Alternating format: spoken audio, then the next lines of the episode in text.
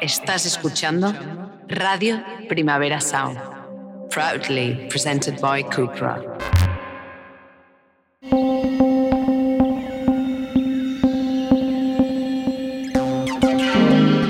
Discuss to Resist is a podcast by Primavera Pro in collaboration with Radio Primavera Sound about current affairs in the music industry.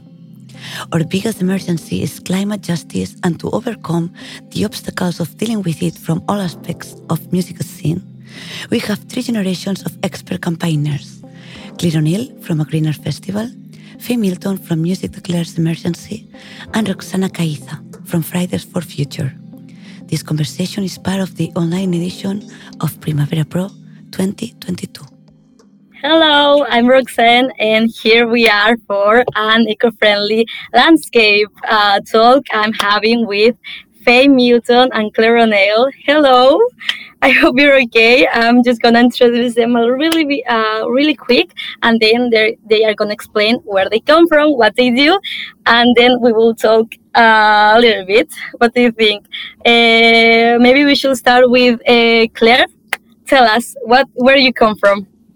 Thank you. Thank you for inviting us as well. It's a pleasure to meet you. I've been really excited about joining this session actually, just because it's such a rock star lineup with you guys. uh, so, my name's Claire O'Neill, and I'm the founder of A Greener Festival, otherwise known as AGF. And it's a not for profit organisation that for the last 15 years has been working with festivals and in more recent years with tours, arenas, venues all around the world to help them to be more sustainable, essentially. Um, in the meantime, I also became an aerial circus performer. Uh, so for the last 10 years, I've been traveling around with big productions doing that kind of uh, work, which has given a bit of insight into um, the behind the scenes amount of uh, mess that we can make when we don't. Um, so that's a very brief nutshell. I can go into more details yeah we are gonna go into more details uh, but now uh, fay what do you can explain about your project like you're co-founder of a music declares emergency what could you explain about that Wow, where do I start? Well, th- uh, thanks for having me here, and it's great to see Claire on the panel as well. We we know each other, so it's nice to see friendly faces all around. Um, so, Music Declares Emergency launched in 2019 as a response to the climate emergency and this, this real feeling of having to act immediately.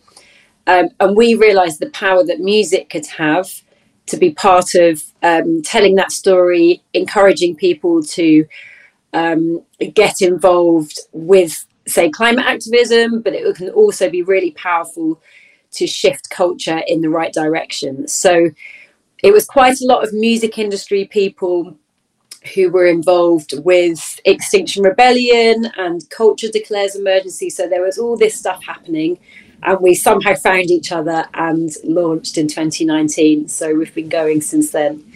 And then before that, I was a um, well, I'm still a musician. I played drums in a band called Savages, and yeah, now I'm working on a different project. So it's still doing that in the background somewhere well these projects are just amazing because you actually took activism and put it on like music industry which is a very big industry with really big platforms but uh, it hasn't really has like a real activism um, way into the world like you hear music industry and you don't relate to activism at all.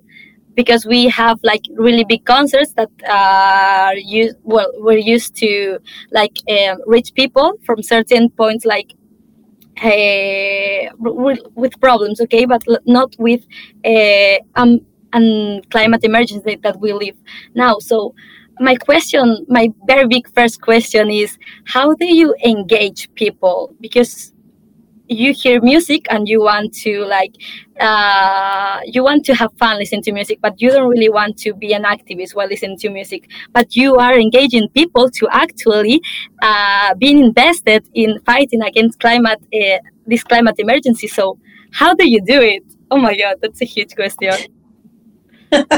Shall i shall i start with this? Um, if you want so to. i think I it's a big question. It's a huge. it's like the big question over everything that we're doing. But I think I would say that you you you can listen to music and it makes you feel a certain way. For example, if we take Rage Against the Machine, Killing in the Name, yeah. you hear that song, it makes you feel a certain way. For for the people who enjoy that song and find it inspiring, but it will make you want to fight the system just by listening to it. And it, can make your body language feel strong, it can make your mind feel strong, so it can really build that kind of sense of purpose. And also, you feel like these dudes are on your side they've got their guitars you're not alone it's it can really help build that. And then on the other end there's much softer music that can make you really sort of appreciate nature we did a project using the song what a wonderful world the louis armstrong song and that's very emotional it can make you really look outside and see what a beautiful world we have and feel like a much more sort of peaceful but mm. still a really strong need to protect it. So I would say music can just just by being there, just by having emotive qualities, can inspire activism in all sorts of different ways. Um, how do you get people out onto the streets to uh, protest? I think that's a specific question, um, but music can obviously help there as well. Um, in the Extinction Rebellion, I think it was three years ago now in, in April, in London where they shut down London. It's this really powerful moment. And one of the peaks of that were when Massive Attack came and played, and there was this euphoria. People just felt this togetherness, and it would make someone go again to a climate protest. Or if they see the video on social media, they think, damn, I should have been there. So there's that real kind of in the moment thing that can help activism but then activism isn't just going to protest it's things people do in their everyday life so i think music can be there for all of the different things I quite agree with you because if you listen to a powerful song, you wanna act, you wanna fight. You, it's just like the background song, like it's the soundtrack of a fight at the end of the day. What do you think, Claire? What's your perspective? Um, I think there's a bit of a distinction, and I'm glad that you said when you were referring to activism being unusual, being connected to music, you said the industry, mm-hmm. because there's yeah, the music industry, music culture, and the music itself. Yeah. And Fay just described really well about how the music itself can actually inspire and activate a, a kind of mind heart connection that leads then to action is one thing. Um, and then also the profile that means that you get the kind of media interest or the people's interest to, to connect to a cause. But then music cultures can also be a way of creating almost like little communities or countercultures even to what might be the mainstream. And this is how, for instance, AGF came to exist because I was really into psychedelic trance um, in my late teens. And I'd go out into the woods around the UK and then around Europe and find like these other crazy, uh, like psychedelic hippie people. Um, and through that culture, which was led by music, we then um, were getting really inspired about protesting against war, against animal rights abuses, um, yeah. but also um, for the climate. And this was in like the early 2000s. And it had been going for a long time before I came along as a teenager. you know? And so I actually see that activism and music, it's not a strange marriage. They go really hand in hand. That if you look at the punk scene as well, you know, it's like music is actually quite a driver of activism mm-hmm. and it's not an unusual place for it to be. However, the way that music consumption and industry is presented now, um, I suppose the last, probably the last 10 years, 20 years even, there's been much more of a marriage with um, corporations and international brands and music that didn't really exist before. Mm-hmm. And so I wonder if the perception even of the music industry for anyone who is 20 or under is quite different to anyone who's over 20 because yeah. the place of anarchy. Um, but yeah, so that's making me ponder your question. Um, as far as how to reach the audiences, though, I think it's really important to not be preachy and to not be telling people you can and can't do this, and not to be thinking that you're an educator. Um, yeah, um, because that's just it's just not going to wash. Like actually, everyone's got valid points and perceptions, and what you need to be doing is just having way more fun that everybody wants to come and join you. Um, and I think that that's again why music can be so effective and music scenes in particular.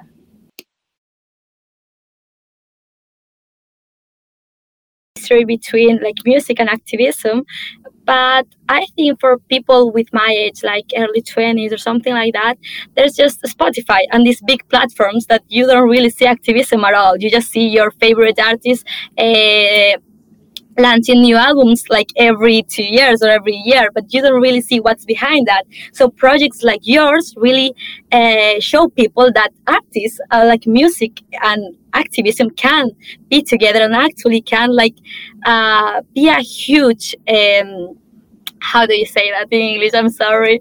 Uh, well, a huge and helpful opportunity, and helpful opportunity to really make a difference. So yeah, thank you for showing people, so uh, actually younger people, that that there's been a connection and there's gonna be a really big connection, and you are working on that now. And, and also thank you to you for highlighting the other perspective because that's actually blown my mind a little bit thinking about because I've seen the progression. My first job, I think, after I left uni was new media manager in. Mm-hmm. Um, well, I was doing a number of different things, including AGF, but new media manager. And this was because we were moving all of the vinyl records yeah. onto these new things called iTunes. and, uh, and, it was like, oh, iTunes, what? It's going to be recorded in the charts. And then Spotify was brand new. Um, and so kind of seen a progression and and then there's yeah. people in their 60s obviously who had a whole nother two decades on top of that but um, but it's good to have those check-ins from time to time because we've all got quite different frames of references and yeah. so it's um, so it's important to have these conversations. Yeah well my perspective is actually a very new into this world. Well i haven't presented myself. I'm roxana. I'm from fridays for future and i'm an activist. Uh, so of course i know a little bit more than a little bit more about activism but that's not the case for most of the people but i should uh, but i'm gonna say that actually activism right now is uh, is based on super young people. Like i see uh, reunions from extinction rebellion or like fridays for future and there's they're they're on their early uh, early 20s so they are super young. And it's it's just blowing my mind because such young kids that normally they should be like i don't know hanging out with their friends. They are spending hours and hours uh, planning like demonstrations or like these huge movements. And it's just crazy to me. I really like that. So yeah here i am one of them. Uh, uh, should we move to the next question? Because um, as you two said you are working on like actually uh, investing your time your energy and your connections with the music industry to activism. And what do you think it's like the main thing you, you are working on? Like um, I, i'm i'm gonna say like reaching out to governments and talk to and make them uh, really make changes through like really big movements because Music Declares Emergency has like really such connections with top tier artists and a Greener Festival. It's actually giving a lot of advices and really changing how we see a big um, festival. So, what's your main goal right now? Like this year, what do you want? What do you plan to do? Um, who's going first? Shall I go first? Okay, so I think our our key sort of focus is really to mainstream messaging on climate. And and I want to say as well the Fridays for Future movement is so important. And I think when people look back on this era in 10 20 years time and they're all you know it's like retro and people are like thinking it was the best time ever because the kids were running through the streets making changes and that's what people are going to really remember from this time. Yeah. So it's like culturally really important. But um i think what we're doing is really trying to help shift and this is alongside a lot of other things but be part of lots of different movements and lots of different conversations who are shifting common sense. Mm-hmm. whereas probably like five years ago, no one wanted to talk about climate change. Yeah. Now it's like people have to talk about climate change and they Yeah. talk about it daily. You know, it's not everybody, but it's it's the work isn't finished yet. You know, it's like there's still a long way to go with encouraging people and allow, like giving permission for people who don't know anything about climate change to express themselves about how they feel about these issues and to feel part of what's happening. I think, I mean, I'm part of the climate movement, but I can imagine someone looks at these protests and thinks, I don't know enough to be part of this. And we're trying to really just just spread the message that you don't need to know everything it's it's about what's in your heart and it's about what the future you want to create and creating a positive future so that's our kind of key goal and then this year i mean we've set ourselves quite a, a big target because we're a small team but we're trying to bring together a, a global or international to start off with but but lead, lending towards a global collaboration um, and coalition of lots of different music and climate groups. So groups like the Greener Festival. There's people like K-pop for Planet who are based in Jakarta. Yeah. There's uh, Reverb in the US. There's all of these different groups. So we're trying to bring everyone, increase those conversations so that we have more sort of leverage, a bigger, louder voice with all of our expertise because there's no two groups doing the same work. So there's like space for everybody. And I think we're all in the music industry. And in the music industry, there's this mindset where you're constantly in competition with everyone. And I think maybe this is a capitalist mindset where you have to get your message on the front of something or something else. And we're trying to unlearn that and just bring this collaborative feeling to um, to all aspects of our work. So yeah, um, the global thing. And also, I, I, should mention, Music Declares Emergency is not just UK based. We've got um, groups now in France, Germany, Switzerland, Canada, Chile, and Portugal and Spain and the US are launching soon. So if anyone is interested in joining Music Declares Emergency Spain or any of the other groups, info at Music Declares yeah, you can. Yeah, there's you can access it on our website musicdeclares.net, but info at musicdeclares.net, and just say you want to get involved, and we can help put people in the right direction. Oh my god, thank you so much for sharing that. I already knew you, but now I'm gonna be more invested. Yes, amazing.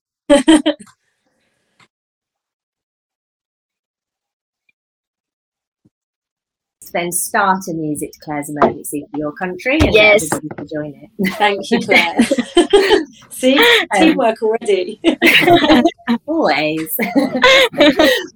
um, and uh, I wanted to say something else on what you said before I go into what we're up to that was related to collaboration and connection.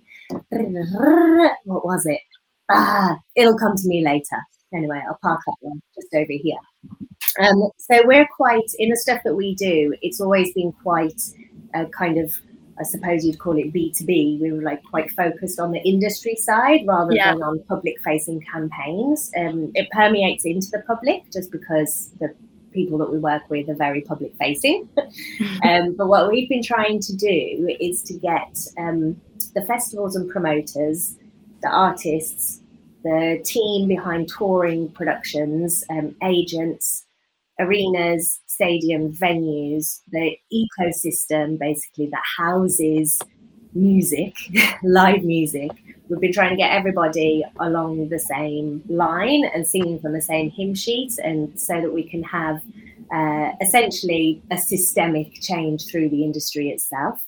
Um, and that reminds me of what I was going to say. Actually, you referred to the capitalist system um, where everyone's competing and tussling. I also refer to it as the patriarchal system, Ah. yeah. which is where we're essentially, um, in order to succeed, we need to tread down the people next to us because it's like this pyramid whereby there's only a few winners at the top um, and everyone else suffers. And that's the global system that we're in. And it's the same for our environment as well as our society, which is why so many people are suffering or don't have access to the, the, basics of what we expect to be a human right. It's why so many animals are suffering, so much of the environment is suffering, while a few are like licking the cream. um, and at the moment, we're reflecting that in the way that we've structured the music industry. Um, and if and if the music industry, that's the home of music culture and music creativity, can't change that system and that pattern almost like as a node that then is going to affect the macro system you know rather than waiting for everything else to change and then you slot in. Show how it's done like rather than pointing a finger and saying this is all wrong this is all yeah. wrong demonstrate it. And then like i said before if you're having more fun you're having a better time and everyone's like oh my god we're creating heaven on earth then others will follow it's um, it sounds yeah. yeah. So that could be our mission for the year, actually. Heaven on earth. Heaven on earth. I like it. I like how it sounds. Oh, thank you, Claire, because you just said something that I actually had on the script because it's systemic change through uh, actually changing the music industry or like music culture uh, like inside and then show people how to how you're doing it how it should be done a way that uh, we can change our ways and then change the world, change the world, like change the system. And I think that's so important because I was reading, preparing myself for this talk, and I was thinking, yeah, actually, New York Times, these big, uh, really big magazines are like actually pointing out that music industry could be the lead for systemic change because you have as, as just like i said you have such big platforms and if you change the way you two like people from music industry uh, uh, connect each other if you two share a way that uh, it's not like i'm better i have bigger platform but we can be better we can change then people are gonna follow that and people are gonna see like well i'm having fun i'm at festival i'm really enjoying my life right now while being uh, conscious about something you're doing right you know like systemic change through music industry through, through these projects I, I don't I don't know, but I find it quite lovely. I'm not gonna lie. Great. I, I think festivals as well are, are a little bit of heaven on earth. They can be, they can be hell on earth as well.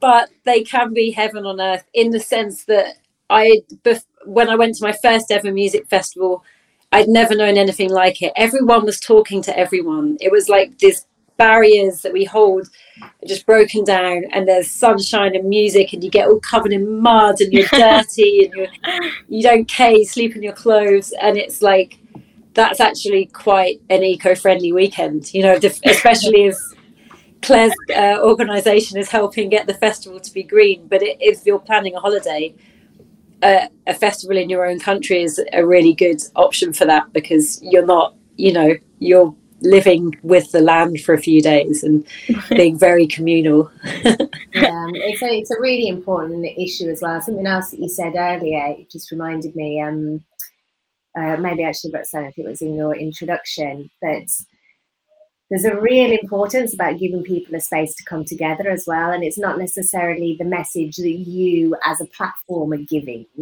The platform itself or the space itself where people can come together is where ideas are united and galvanized and where movements can start from. Um, so especially when thinking about um, young people now, I'm always so glad when I hear that there are free parties going on under bridges I don't know about. Everyone's like got their sound system and gone down there because you know that that's when everyone's going to meet each other and be like, I'm really passionate about this. Let's go and organise that. Like down with the system, you know. And that's it's essential um, because you have to keep on checking. And and what I was concerned about with the last two years is people have been separated um, but also we're like so into these. I mean, for the first 20 years of my life, or 17 years maybe, I didn't have one of these. Whereas many people have just had them always. And so then are people still coming together with that same covert planning of how to change it? or is everything under surveillance? I'm not going to get into that now, actually. That's a whole other. I think I'll, I'll carry on from Claire a bit of of mm-hmm. why we created these these t-shirts, the No Music on a Dead Planet t-shirts, and we've got all these different designs. Some look like heavy metal t-shirts. There's ones that look like pop music, ones that are like indie, um, and the idea is that you see someone else when you when you're wearing a Metallica t-shirt, you want the world to know you love Metallica, right? Yeah. you want some hot guy or hot girl, or hot person to spot you and go, "You're cool. You like Metallica," and then you have a conversation, and then whatever happens in your mind happens.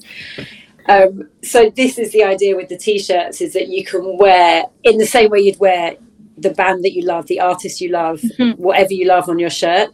You're showing. There's a knock on my door. I'm going to ignore. You're showing that with climate and the planet. So um, yeah, it's it's a big one. Can I be two seconds? I'm going to answer my door. It's very No, it's fine. No, it's fine. Imagine the police open up, please. Claire, you said something really interesting. Well, we should uh, wait for Fay, but I just wanna like advance you the question I'm gonna make because I had a few questions about like festivals and touring because you said there's been two years with pandemic and everything with like the COVID nineteen and now people are gonna come back to festivals to tours. And faith said that actually a good plan is to come to a festival near near you. But some people don't and they have to use a plane or like maybe djs that uh, use a plane like maybe three, ta- three times a week. Like how do you stop well how do you not stop but like how do you reduce these like super uh, damaging uh, flights? How do you like I don't know how to extract this question. Um, what are the advice a greener festival gives festivals? Like, how do you change a festival? What do you do? well, that is a massive question. So I'm just going to come yeah. back first to the artists traveling three times a weekend, yeah. for example. Um, and I think that you can't really, t- like, at this stage, you can't just tell people no you can't do that. At some yeah, point no you can we are going to be told that we can't do that. That is going to happen. Because the eu for example and all the other like nations and um, whoever it is that rules the roost at any point in time the crisis is going to get worse and worse and the quotas will get stricter and stricter. And so we need to find if at the moment oh to pay my bills and to be recognized as an artist in this scene at this level, I need to fly to three different countries in one weekend. Um, that is not a sustainable business model on any level. It's not sustainable for your well-being or health. It's not sustainable. It's not sustainable for the current climate. Mm-hmm. Um, but it's also not sustainable in the long term because you're not going to be allowed to do it for long. So we need no. to find ways that we can make the business models work for the artists so that they're not put into a position of having to fly like that because some people are choosing to for the lifestyle but it's not that fun after a while I'd rather stick around at the after party at some point well and get on another flight. Um, but um, yeah, I think that that also then comes down to the um, what we perpetuate and present as something that's aspirational. Mm-hmm. Um, and at the moment, there's more and more artists that are calling out um, actually that you wouldn't want to aspire to have 32 trucks on the road, for example, or you wouldn't want to aspire anymore to be flying yeah. around to three countries on weekend because it's actually embarrassing. Uh, knowing what we know, that's a really embarrassing thing to do now. Shady things. so, so we don't tell people not to do it, but guys, like, it doesn't look very good.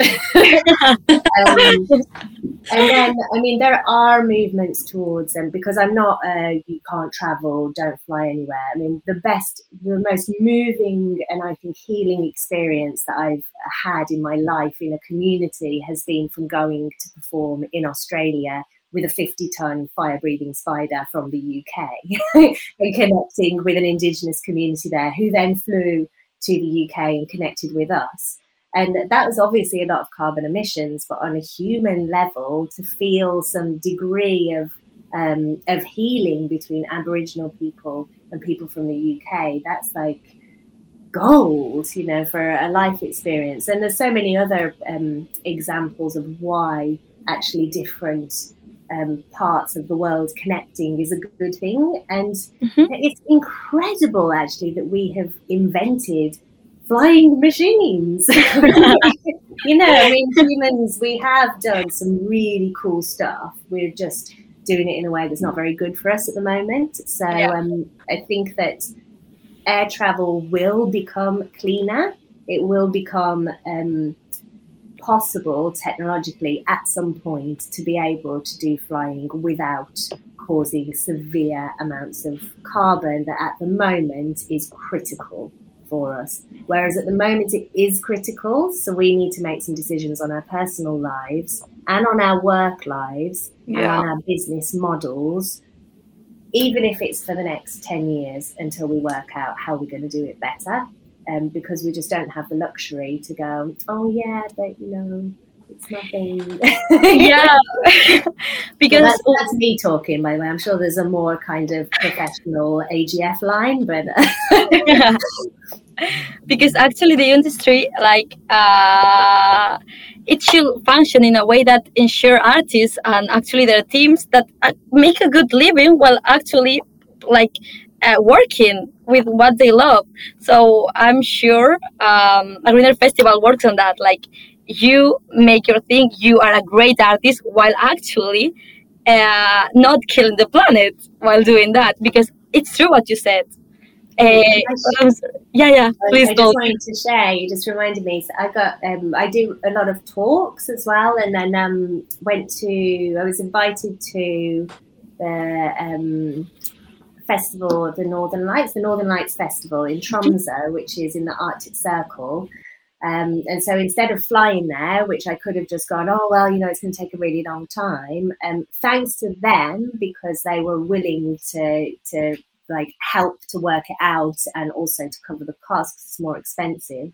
Um, I was able to travel there by land and sea, which was like 16 trains, four buses, a 24 hour boat across four countries with the with the risk of like COVID um, restrictions or being impounded somewhere and having Brexit as well. I was like, am I even allowed through these borders? but it was it's like you say, it's an adventure, it's an amazing yeah. journey. It makes it much more interesting to go slowly to that place, and then you can do your other work on the route if you need to, or if you're yeah, in a public car, you could do like your fan base chatting while you're on your way to the next gig or take gigs along the route. You know, everything doesn't have to be done at, at breakneck speed. Yeah, we should introduce public transport to festivals. Like, please, it, like public transport should be an essential to festivals. And I read on a Greener Festival, like your page, that you actually promote like public transport to be a thing. Like, please, make people want to take a public transport to get there and to have fun. Mm, I think that's something where also, and I knew I know that also Music Declares Emergency have been working on this, and many other groups, is where uh, so we've recently in the UK had the Department of Culture, Media and Sports, so the Ministry for our industry essentially. Mm-hmm um, say that there needs to be minimum environmental standards for festivals. I'm like, well, hello, said that 15 years ago. but, um, but um, the interesting thing is to require a festival to be sustainable when they exist in a country or a local authority or a broader system that is not sustainable. It's like, do you expect us to just suddenly live on a different planet to everybody else? yeah. So you need to wow. actually have the infrastructure, such as a green yeah. electricity grid in your country, a, a, public transport network that's accessible for everybody and doesn't cost an arm and a leg so that they're just encouraged to get into their cars, an agricultural and food system that isn't destroying the land. And that's something that festivals can do their best, but I'm pretty sure it's not their entire job to do alone. There's some other people not yeah. pulling their weight in this system. But that's a, a kind of negative slant on it. We can actually work together and mm-hmm. help to show, well, this is possible. Let's work as a team rather than pointing fingers, even though that's what I was just doing. well, thank you, Claire. And Fay, uh, uh, before you go to like open your door, I was uh, actually gonna ask you about your T-shirt because you actually do merchandising for Music Declares Emergency, and actually merchandising is a way that artists uh, like really promote their music, and the production maybe so, well sometimes if you don't have like the possibilities to do it sustainable, it could be actually damaging, but a Music Declares Emergency actually your production is quite amazing. As read can you talk about how do you how do you make your t-shirts? How was how is the process? Because i really like that t-shirt honestly. Great. Sorry. Great. Uh, yes um, so the reason musicians are making so many t-shirts and so many items you know is artists like rihanna have got whole lines of like underwear and makeup and all of this stuff and she's probably not the best example of this, but you know, everyday bands, they're creating all of this stuff because the music is given out for free. no one's buying the music, right? So you have to do all this other stuff. I mean, musicians are musicians. The real artwork is the music. And yet you have to create all this other stuff to sell because what you're doing isn't being valued correctly. So there's this whole kind of bigger question about streaming and how it's valued and, and music and how it's valued and whether that's fair and whether that's fair for up and coming artists and different levels. So that's the kind of background of this conversation. And I think a lot of artists travel and the relentless touring, which, as Claire said, is not great for creativity, it's not great for mm. mental health, it's not great for yeah. loads of different things. It's incredibly expensive. Um, that's because people's music, people aren't buying music. People expect music to be free. So people have to do loads of shows to exist as a band because a band or an artist works like a company and your company has to keep going yeah. like a limited company. So, um, so yeah, that's the backdrop to, to why musicians are doing all this extra stuff. So like yeah, let's pay more money for streams, right? Let's find a way of which that works um, and it's sustainable. But then on top of that, how do you do merch more green? Now, we thought long and hard about do we do these shirts, do we not? We were printing on old stock, which is something you can do. Take old t shirts, print yeah. new designs on. There's a few bands like 1975 who do that. Um, to some extent, they also do new merch as well. Um, but COVID hit, so there were no gigs, there was nowhere to be to print things. You had to just do things remotely. So we decided to create these t shirts. But what we did was we found a merch company. In fact, they approached us. Mm-hmm. Um, and they, okay, so obviously they have a really sustainable um, production, manufacturing. So it's organic cotton, goes without saying the rainwater for the cotton is is rainwater. It's not sort of water taken from other people's land or you know draining other areas. It's um, renewable energy throughout the whole supply chain. So there's all this really boring stuff. But there's also a couple of really really good things that are more interesting that are more easy to remember because the other stuff is just you know you can google that. So um, the t-shirts are all made to order so we don't have loads of stock sitting around. So yeah. what causes waste is things existing that aren't used. That's the definition of waste, yeah. right? So I've been in a band. I know how many t-shirts you get left over after a tour or after an mm. album cycle. You have all of this stuff that no one wanted to buy, weird sizes, like the design that didn't quite work. And it's you you put it in the bin, you know, it just goes straight to landfill and it's really big part of the problem with clothing is it it's not being worn it's going to landfill. So these ones are all printed to order and there's loads of companies that do that. We use a company called Teemill um, t-e-e-m-i-l-l who are expanding at the moment to be more in europe as well as the uk um, so they print them to order on these lovely t-shirts and so there's no wastage. People want the t-shirt they get the t-shirt they wear it. And then another important thing is at the end of the t-shirt's life you can send it back to Teemill because it's 100% cotton. So yeah. it can just go in the recycling machine. You can just chuck it in. That's you don't have to amazing. like have any complicated processes to recycle. So they then make new t-shirts out of old t-shirts. So there's the I, I don't think for one moment that everyone is going to send their t-shirt back. And you you get store credit you know in a perfect world that would happen it would be this beautiful circular system.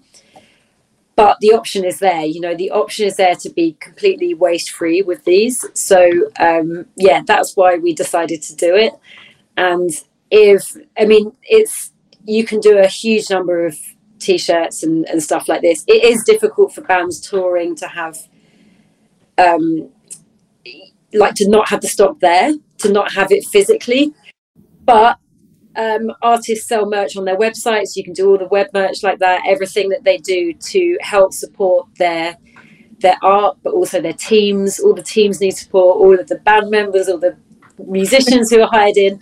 It's a whole massive family, even if it's a solo artist. So all of those people can be supported by um, much greener merch. So there there are definitely ways of doing it that don't include horrible fabrics and you know yeah. horrible like also you know factories where people are treated really badly it's it's just a nicer process and they're not any more expensive really so yeah because it's it's quite lovely to see your favorite artist wearing a, a, a music declares emergency a t-shirt like i've seen in, in instagram like a post of billie eilish and then uh, other people that i actually love and it's like oh my god because it's true if you see your favorite artist engaging with projects like this, you're gonna be invested. You're gonna search, okay, what's a music declares emergency? What's a greener festival? And then you're gonna see because just like you said, Claire, now we have these phones that we can search everything. so being actually so uh, visible with a t-shirt, it's it's like it opens a world to anyone that is interested. Mm. And I'm just gonna introduce something uh, because I just said I'm from um, Fridays for Future Barcelona, and actually there's a project that uh, it's created by activists from Barcelona, from uh, Fridays for Future Barcelona and Extinction Rebellion, and uh, I'm just gonna play a video, and there's gonna be questions for you, Claire, and for you, Fay, that uh, they sh- they are gonna they are gonna be happy to be answered. Okay, so we should play the video. Hello there, I'm Marti from Climate Sessions, an activism project dedicated to the production and broadcasting of ecological art. The project was born when Birch and I, active in Fridays and Extinction Barcelona, realized that a dedicated space was needed to consolidate a local scene of climate art thus facilitating access to ecological culture and transforming consciousnesses. Since then, we have been recording artists with songs and choreographies which talk about the climate crisis. But we realize that even though we are improving the quality of the sessions, our reach is very limited and we don't know how to get to more people. In the same way, we have difficulty financing the rental of the technical material, and we realize that we could do much more if we had at least one person working exclusively on the project. Our questions then are For a greener festival, how do you get recognition from institutions and large organizations? For Music Declares Emergency, how do you get in contact with top tier artists and how do you expand your reach and get followers? And for both, how did you approach funding to get to the point of effectiveness and impact in which you are right now? Thank you very much for your time.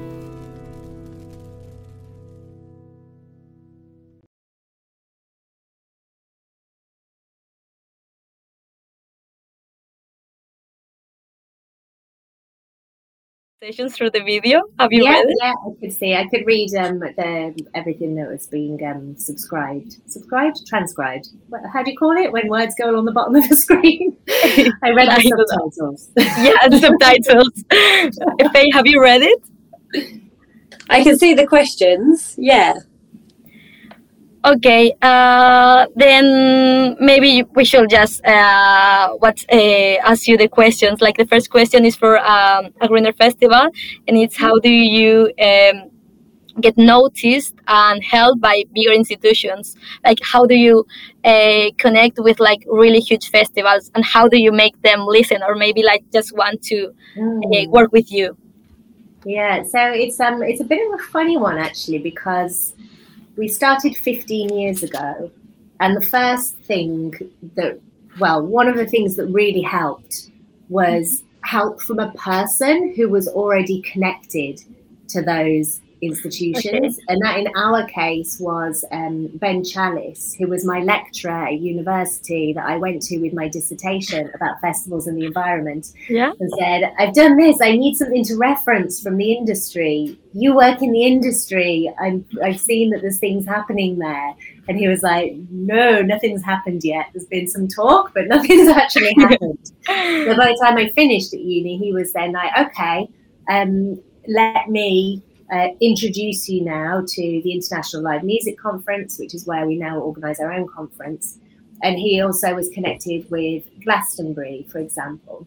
Mm-hmm. And so, um, so that was one thing. And I'm mentioning that because although that was a very personal, specific situation, um, it just goes to show how important it is for those in the industry to really mm-hmm. give a leg up to those who aren't. And so, if you do have a platform or profile, then to be watching out for this and make sure that you're helping in any way that you can and making the introductions. Because sometimes it can just take connecting with the right person and then they can introduce you to a platform. So that's one way. And um, I think the other thing that made it really kick off at that point in time was the message that we had and what we were doing was quite unique so there wasn't anybody else doing it. Most people, like, you know, uh, green festivals, even my own um, lecturer at uni was like, there's not enough to write about on that. Like, don't do that. Whereas now there's entire courses about it. But in 2005, it wasn't a thing apart from in the counterculture that had been going on for decades.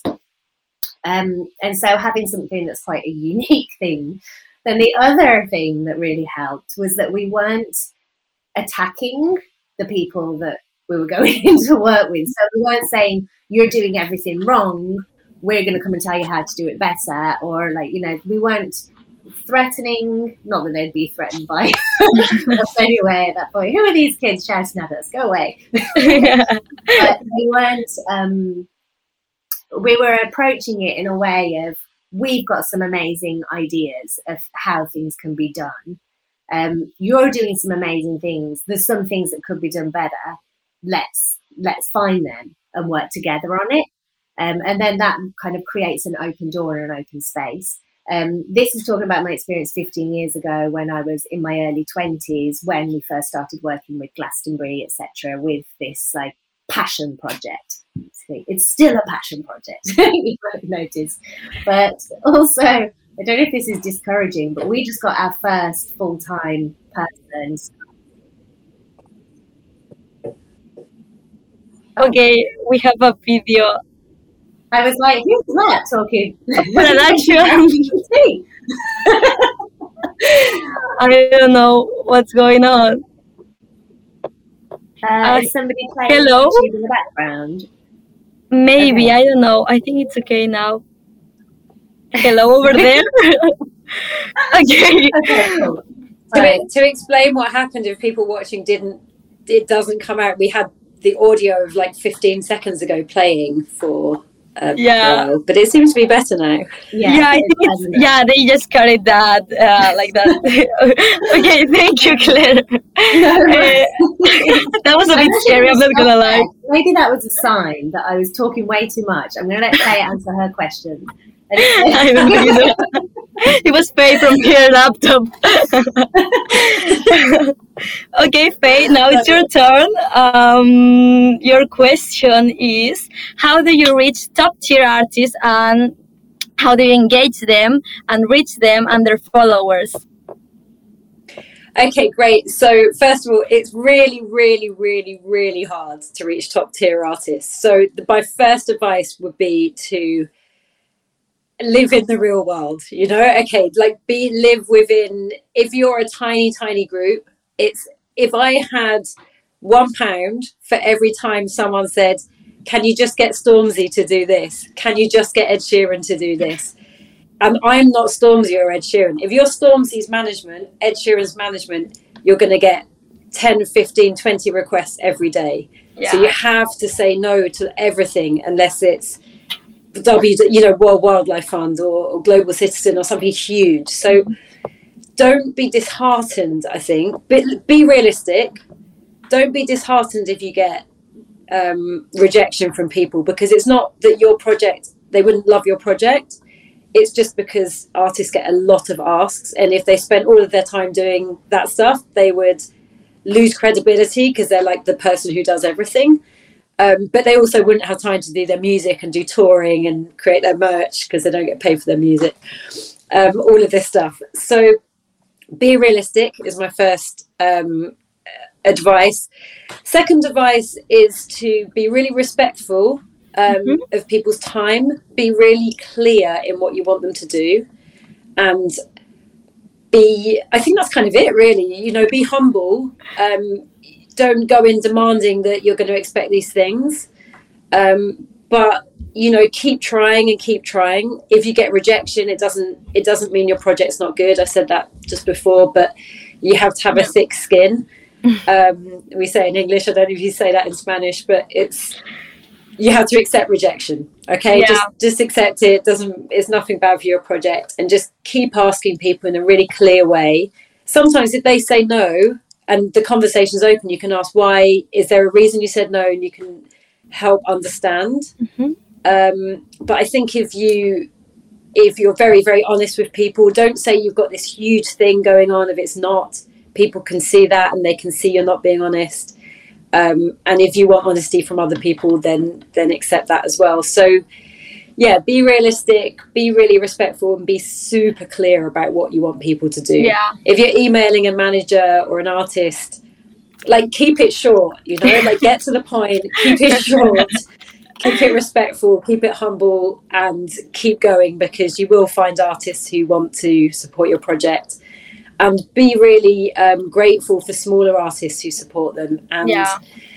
Um, those smaller artists can grow and grow really quickly so it's it's yeah it's about working with people who are really enthusiastic um, because there's power in all levels of music well, I'm happy to say that I actually know people from Climate Sessions and they are very enthusiastic. They are super hardworking people. And I hope you check out their, their, their social media accounts because they are just amazing. And if you are in Barcelona, you just have to meet them. You're gonna love them, I'm sure of that. Thank you so much for giving them an advice. And I think we need to finish in about two minutes just to say thank you. If you wanna say something else, um, but yeah, I'm super grateful for all of your answers from uh, actually uh, having this chat with you too, from your perspective, from your experience, because you have lived a lot. You're working a lot every day to actually make a change. And as a young activist, I, I I'm just I I admire you. Okay, I'm just gonna say that. so if you want to say something else. Well, I admire you too, first and foremost. Um, and uh, just say that if you want to get involved with the stuff that we're doing, for instance, yeah. we are always looking for assessors to go out into festivals all around the world, so to actually go and help them to implement all of the things that we're doing, and we have training for people to do that. Um, there's also an organisation called Earth Percent, which is really good at bringing together people um, to almost like commit to. Uh, bring funds into sustainability. So I think that it could, for the music industry specifically, so that could be a good platform for people to connect to, for artists to connect to. And obviously, music declares emergency. I'm going to let Fay say that though, but do get involved with that as well. Great, yeah, thank you, Claire. And um, I want to take that job of going to festivals around the world. That sounds great. Yeah, we do. um, well, around the world. So I would say we're doing a uh, campaign week around Earth Day in April. So it's the 18th to the 24th of April, and we're inviting everyone, no matter where you are or who you are, to get involved with something, um, do your own activation. We're asking the whole music industry to come together so if you want to be part of that, or you're interested, or you have an idea or an organisation like the one you showed us, it's info at musicdeclares.net, and I put it in the chat on the um, on the YouTube page.